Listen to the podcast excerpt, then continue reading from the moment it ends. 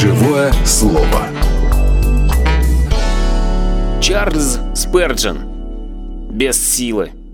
О, я ничего не в состоянии делать. После того, как устрашенное сердце приняло учение о примирении и научилось великой истине, что спасение получается через веру в Иисуса Христа, оно часто испытывает сильное беспокойство от чувства неспособности к добру. Многие вздыхают, говоря «я ничего не в состоянии делать». Они не извиняют себя этими словами, они чувствуют на себе как бы ежедневную тяжесть. Они хотели бы, если бы могли. Всякий из них мог бы честно сказать, желание добра есть во мне, но чтобы сделать оное, того не нахожу. Это чувство как будто уничтожает значение всего Евангелия. Что пользы голодному в пище, если он не может ее получить? Что пользы в потоке живой воды, если ее нельзя пить? Всем, наверное, известна история о докторе и ребенке бедной женщины – Мудрый доктор сказал матери, что ее ребенок при правильном уходе выздоровеет. Но необходимо, чтобы ребенок регулярно пил лучший портвейн и провел несколько недель на минеральных водах. Это было сказано бедной вдове, едва имевшей кусок хлеба для пропитания. И вот обеспокоенному сердцу по временам кажется, что простое Евангелие, выраженное словами «верь и будь жив», в сущности далеко не так просто – ибо оно требует от бедного грешника, чтобы он творил то, чего не в состоянии сделать. Истинно пробужденному, но только наполовину наставленному, кажется, что недостает связующего звена. Спасение Христова налицо, но как его достичь? Душа не имеет сил и не знает, что ей делать. Она находится в виду вольного города, но не может войти в него. Обращено ли внимание на это бессилие в плане спасения? Да. Дело Господне совершенно. Оно начинается там, где мы находимся бессильны и не требует от нас решительно ничего для своего совершенства. Когда милосердный самаритянин увидал лежащего при дороге израненного и полумертвого путника, он не велел ему встать, подойти, сесть на осла и поехать в гостиницу. Нет. И подошед, перевязал ему раны, посадил его на осла, привез его в гостиницу. Так поступает с нами Господь в нашем жалком, плачевном состоянии. Мы видели, что Бог оправдывает, оправдывает нечестивых, оправдывает через веру в драгоценную кровь Иисуса. Рассмотрим теперь то состояние, в каком находятся нечестивые, когда их спасает Иисус. Многих пробужденных беспокоят не только их грехи, но также и нравственные слабости – они не имеют сил вырваться из тины, в которой погрязли, или потом держаться далеко от нее. Они жалуются не только на то, что сделали, но и на то, чего не в состоянии сделать. Они чувствуют себя бессильными и беспомощными, и духовно безжизненными. Может быть, вам кажется странным, если мы скажем, что они чувствуют себя мертвыми, между тем это действительно так. Они, глядя на себя, чувствуют свою полную неспособность к чему-либо доброму. Они не могут направить свой путь к небесам, потому что их кости сокрушены. И не нашли мужи силы рук своих. Они действительно бессильны. Но, к нашему счастью, в Святом Писании написано, как доказательство великой любви Бога к нам. Ибо Христос, когда еще мы были немощными, в английском переводе «бессильными», в греческом оригинале и то, и другое, в определенное время умер за нечестивых. Здесь мы видим поддержку для нашей беспомощности, поддержку через вмешательство Господа Иисуса Христа. Наша беспомощность необыкновенно велика. В Писании не сказано, когда мы были еще сравнительно слабыми или когда мы имели мало силы. Оно дает очень простое и ничем не связанное описание, когда мы еще были бессильны, без силы.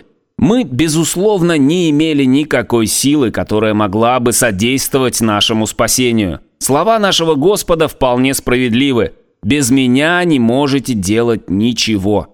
Можно пойти еще дальше выше приведенного текста и напомнить нам о великой любви, которую возлюбил Господь, когда мы были мертвыми по преступлениям и грехам нашим. Быть мертвыми еще хуже, чем быть бессильными, немощными – Единственное, на что бедный бессильный грешник должен направить свою душу и крепко держаться, как за единственное основание своей надежды, есть божественное свидетельство, что Христос в определенное время умер за нечестивых. Верь этому, и вся неспособность пропадет. Все, к чему только прикасается вера, превращается в золото для души. Даже наши нужды и слабости превратятся в благословение, если они придут в соприкосновение с верой. Остановимся на некоторых формах этого бессилия. Некоторые люди говорят «не имею достаточно силы собрать свои мысли и приковать их к серьезным предметам, касающимся моего спасения. Краткая молитва и то будто слишком много для меня». Это, пожалуй, отчасти по природной слабости, отчасти потому, что я повредил себя развлечениями и, кроме того, еще измучил себя мирскими заботами, так что я не способен к тем возвышенным мыслям, которые необходимо иметь пред началом спасения. Это очень обыкновенная форма греховной слабости. Но, прошу прощения, ты слаб в этом пункте и многие подобны тебе. Они не могут продумать до конца ряд последовательных мыслей, даже если бы от этого зависела их жизнь. Есть много несчастных, невежественных и необразованных душ.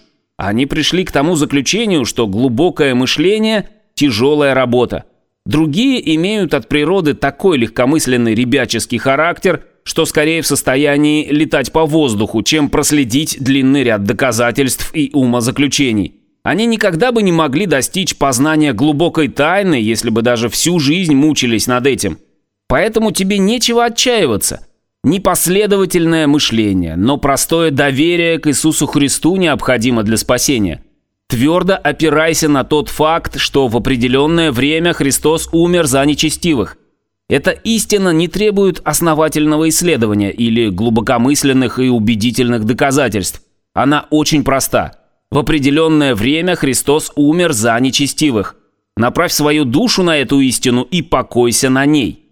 Пусть этот единый, великий, благодатный, славный факт прибудет в твоей душе, пока не пройдет насквозь твои мысли и сделает тебя радостным, хотя ты сам и бессилен, ибо Господь Иисус Христос – твоя сила, твой псалом и спасение.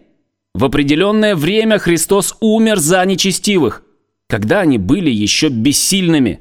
По Писанию это факт, данный нам через откровение – ты, может быть, сотни раз слыхал эти слова и все-таки до сего дня не понимал их значения. Не правда ли в этих словах есть что-то ободряющее? Иисус Христос умер не за нашу праведность, но за наши грехи. Не потому, что мы были достойными спасения, пришел Он нас спасти, но потому, что мы были совершенно недостойны, разбиты и испорчены.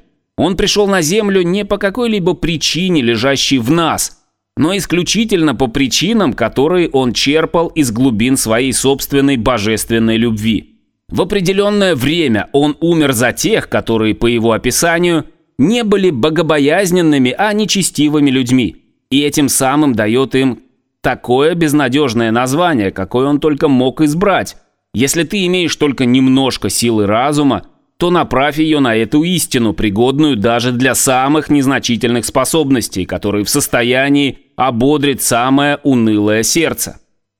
Пусть этот стих лежит под твоим языком, как лакомый кусок, пока он не растворится в твоем сердце и не проникнет во все твои мысли. Не беда, если они и рассеяны, как осенние листья. Люди, которые никогда не выдвигались в науке и никогда не выказывали особой оригинальности духа, тем не менее были вполне в состоянии принять учение о кресте Господнем и спастись им. Почему бы тебе не сделать то же самое? Другие говорят, недостаток силы выражается у меня главным образом в том, что я не могу в достаточной мере каяться. Своеобразное представление имеют люди о покаянии. Многие воображают себе, что необходимо пролить известное количество слез и спустить известное количество вздохов и испытать известную меру отчаяния. Откуда происходит такое неразумное представление? Неверие и отчаяние – грех, поэтому я никак не могу понять, каким образом они могут относиться к истинному покаянию. Многие же смотрят на них как на необходимую принадлежность настоящего христианского опыта. Такие люди заблуждаются. Но я знаю образ их мыслей. В одни своей духовной слепоты я чувствовал то же самое. Я желал каяться, но думал, что не могу каяться. А между тем все время уже каялся. И как это ни странно, я даже чувствовал, что не могу чувствовать. Я отыскивал укромный уголок и плакал о том, что не могу плакать. Горько скорбел о том, что не могу скорбеть о своих грехах. Какая путаница происходит, когда мы, будучи неверующими, начинаем разбираться в своих настроениях. Мы в то время похожи на слепого, старающегося рассмотреть свои глаза. Мое сердце почти расплавилось от страха пред мыслью о том, что оно твердо, как алмаз. Мое сердце было сокрушено, потому что я думал, что оно не может сокрушаться. Теперь я вижу, что делал как раз то, что, по моему мнению, не мог делать. Но тогда я этого не знал. О, если бы я мог помочь другим увидеть тот свет, которому я теперь радуюсь.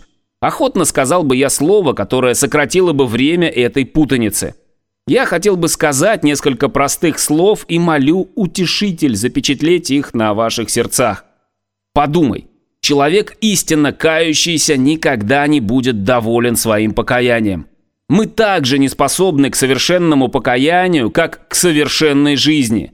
Как бы чисты наши слезы ни были, в них всегда найдется немного мути. Даже в нашем лучшем покаянии будет кое-что, в чем следовало бы каяться. Но слушай, каяться значит изменить свой взгляд, свои помышления относительно греха и Христа и всех великих дел Божьих. Покаяние связано с болью, но самая сущность его состоит в том, чтобы сердце отвернулось от греха ко Христу. Если есть на лицо такой поворот, то ты имеешь самую сущность истинного покаяния, даже если страх и отчаяние никогда не бросали свою тень на твою душу. Если ты не можешь каяться так, как тебе хотелось бы, то хорошо было бы попытаться каяться, твердо веруя, что в определенное время Христос умер за нечестивых. Думай об этом постоянно. Может ли твое сердце остаться черствым, зная, что Христос умер из любви к нечестивым? Позволь мне уговорить тебя, чтобы ты обратился к самому себе, говоря, «Хотя я нечестивец, хотя мое жесткое, как сталь, сердце не может размягчиться. Несмотря на то, что я в отчаянии бью себя в грудь, он все-таки умер за таких, как я, ибо он умер за нечестивых. О, если бы я мог верить этому и испытать на своем сердце силу этой смерти. Удали все другие мысли в твоей душе и сиди целыми часами, глубоко раздумывая над чудными деяниями незаслуженной, нежданной, несравненной любви. Христос умер за нечестивых. Читай тщательно повествование о смерти Господа, так как оно записано в четырех Евангелиях. Если что может размягчить твое нечувствительное сердце, то это вид мучения Иисуса и размышление о том, что Он все это претерпел за врагов своих. Лишь я и мои прегрешения, их много, как зерен песка, песка бурного моря, тебе причинили страдания, терзаний мучительных ряд. Должно бы терпеть эти муки мне, грешному, только лишь мне. В оковы мне ноги и руки, да в цепи должно б заковать, и вечно в аду мне страдать те узы и то бичевание, что принял за нас Иисус, тот ужас и то наказание, моя заслужила душа. Без сомнения, крест Господень, тот чудный жезл, который может извлечь воду из скалы. Если ты понимаешь вполне все значение божественной жертвы Иисуса Христа, ты должен каяться, что противостоял тому, кто так полон любви. Написано – и они воззрят на него, которого пронзили, и будут рыдать о нем, как рыдают об единородном сыне, и скорбеть, как скорбят о первенце. Не покаяние приведет тебя к лицезрению Христа, а наоборот, взирая на Иисуса, ты получишь от Него покаяние. Не делай из своего покаяния Христа, но надейся, что Христос даст тебе покаяние. Святой Дух, направляя нас ко Христу, отводит нас от греха. Отрывай свои взоры от действия и направляй их на причину, от собственного покаяния на Господа Иисуса Христа, которого Бог возвысил десницу своею, дабы дать покаяние. Другие говорят, меня мучат ужасные мысли. Куда бы я ни пошел, в мою душу вкрадываются хуления. Часто во время работы меня преследует страшное наваждение, и даже на ложе моем нашептывание лукавого тревожит мой сон – я не могу освободиться от этих ужасных искушений. Друг, я знаю, о чем ты говоришь. Меня когда-то тоже преследовал этот волк. Человек скорее может справиться посредством меча с роем мух, чем сделаться господином своих собственных мыслей, когда их поджигает дьявол. Бедная искушаемая душа, соблазняемая сатанинским наущением, подобно путешественнику, на которого напал целый рой раздраженных пчел. Он не может ни защититься, ни убежать. Пчелы повсюду его жалят, и ему грозит смерть. Я не удивляюсь, что ты не чувствуешь в себе силы сопротивляться этим гадким и мерзким мыслям, внушаемым твоей душе сатаною. Но несмотря на это, я все-таки напомню тебе предыдущий текст. «Ибо Христос, когда еще мы были немощными, бессильными, в определенное время умер за нечестивых. Иисус Христос знал, где мы были и где мы будем. Он видел, что мы не в состоянии победить князя, господствующего в воздухе. Он знал, что мы будем терпеть сильное искушение со стороны сатаны, но, несмотря на это, он все-таки умер за нечестивых. Брось якорь твоей души на этот факт. Даже сам сатана не может тебя разубедить в том, что ты нечестивец. Итак, веруй, что Христос умер за таких, как ты. Вспоминай, как Мартин Лютер поражал сатану его же собственным оружием. Сатана нашептывал ему «Ты грешник». «Да», — отвечал Лютер, — Христос умер, чтобы спасти грешников. Так поражал он сатану его же собственным мечом. В определенное время умер Христос за нечестивых. Скройся в этом прибежище и пребывай в нем. Если ты крепко будешь держаться этой истины, то твои богохульные мысли, которых ты не имеешь сил отогнать от себя, сами собою отойдут, ибо сатана увидит, что бесполезно тебя мучить ими. Эти мысли, если ты их ненавидишь, не твои. Они внушение сатаны, и ответственность за них лежит не на тебе, а на нем. Если ты борешься против них, то они не твои мысли. Так же, как не твои проклятия и обманы шумящих на улице. Посредством этих мыслей дьявол желает привести тебя в отчаяние или, по крайней мере, удержать тебя от доверия к Иисусу. Бедная больная женщина не могла подойти к Иисусу, потому что ее теснили со всех сторон, и ты находишься приблизительно в таком же положении благодаря буре и натиску этих ужасных мыслей. Но женщина все-таки протянула руку и коснулась края одежды Господа и исцелилась. Поступи и ты так же. Иисус Христос умер за виновных во всяких грехах и хулениях. Поэтому я уверен, что он не оттолкнет от себя тех, которые против своей воли пленены худыми мыслями.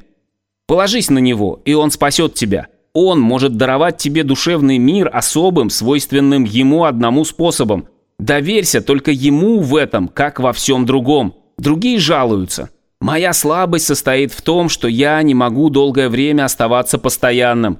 Я слышу Слово Божие по воскресеньям, оно производит на меня впечатление – но в течение недели я встречаюсь с худыми товарищами, и тогда все мои добрые дела ни к чему.